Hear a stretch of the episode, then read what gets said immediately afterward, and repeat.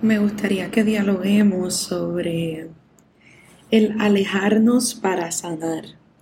Usualmente cuando pensamos en que las personas se alejan de nosotros, podemos pensar que tiene que ver con que ya no nos quieren, que ya no le importamos y demás.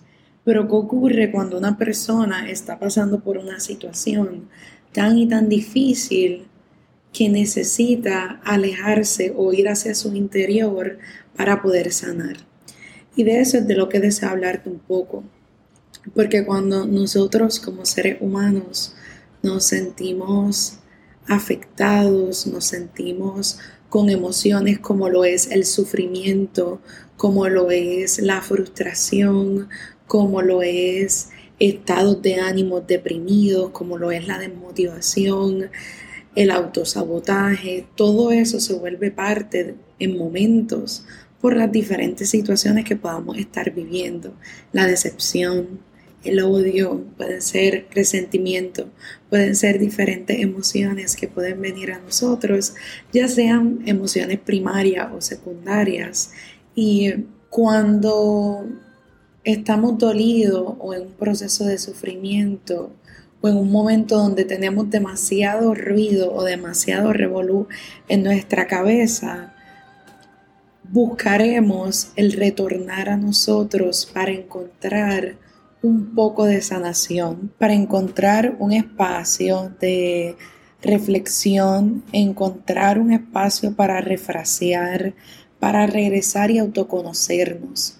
Y aquí deseo compartirte algunas ideas en cuanto a qué hacer si te sientes invitado o invitada o como desees identificarte a reflexionar o ir hacia adentro y alejarte de todo lo que te rodea. Y cuando digo alejarte es el o no hablarles o establecer unos horarios para tener este trabajo interior. Tiene que ver mucho con el autoconocimiento. El autoconocimiento juega un papel muy importante en esta fase, cuando estamos en esta fase de alejarnos para ir hacia adentro. Y cuando hablo del autoconocimiento es el uno conectar con esas emociones que te están cargando en este momento.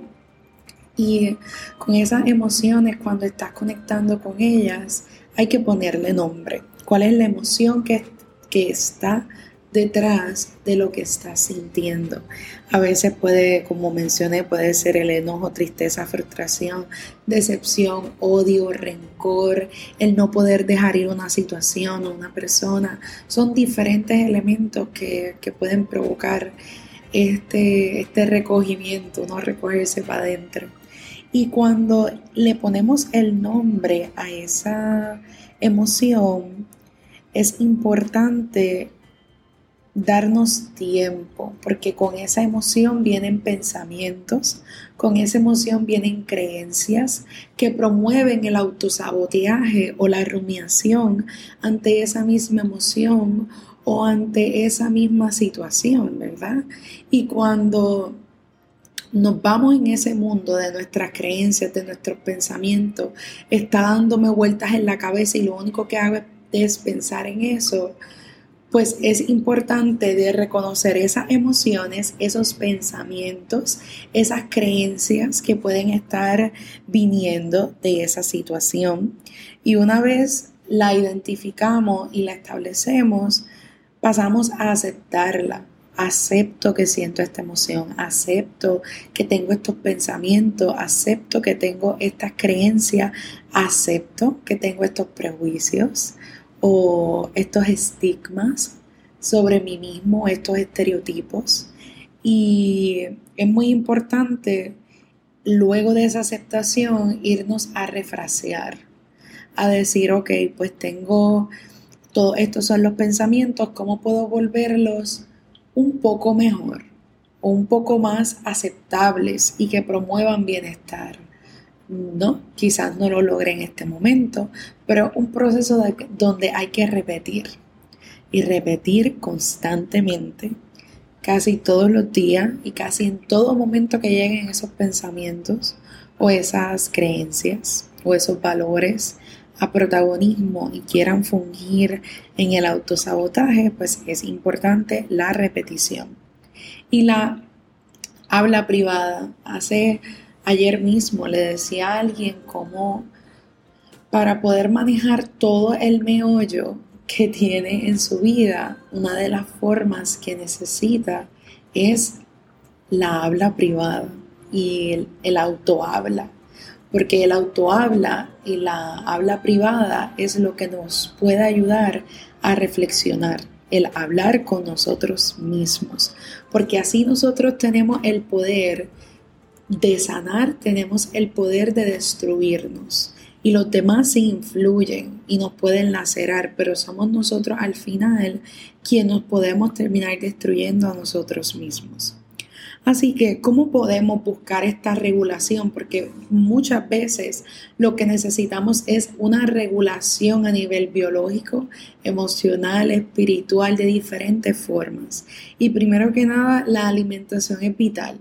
La alimentación y movimiento no importa o sí importan, pero la mayoría de los libros que te hablan de la autoayuda o sobre la parte de cómo uno sanar y, balancear ese sistema es movimiento y buena alimentación. Esos son los dos elementos que no importa que es siempre una recomendación, porque en la medida que manejas y balanceas ese cuerpo biológico, todo cae en tiempo, todo va fungiendo a tu favor. Así que es importante que nos conectemos para ayudarnos en ese autoconocimiento, en esa autoestima, en esa autorregulación de emociones y balancearnos. Y podemos hacerlo escribiendo, dibujando, buscando canciones que expresen eso que nosotros estamos sintiendo, buscar ayuda psicológica, la caminata en la naturaleza que está aprobado científicamente que te ayuda a aclarar y flexibilizar la mente. Una caminata de 30 minutos o simplemente ir afuera y ver la naturaleza te ayuda a sacar esa rumiación o todo ese proceso que tenemos interno.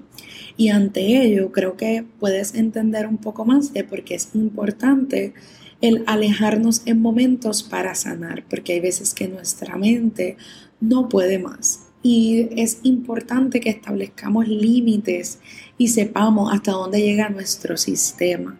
Es decir, hasta aquí estoy, estoy totalmente drenado, drenada, ya no, no me siento con la capacidad de hacer nada más y ante ello me voy a dedicar un espacio para sanar, para recargarme, para autoconocerme, para autorregular ese proceso y invertir para tu bienestar, porque si no inviertes en tu bienestar, nadie lo va a hacer.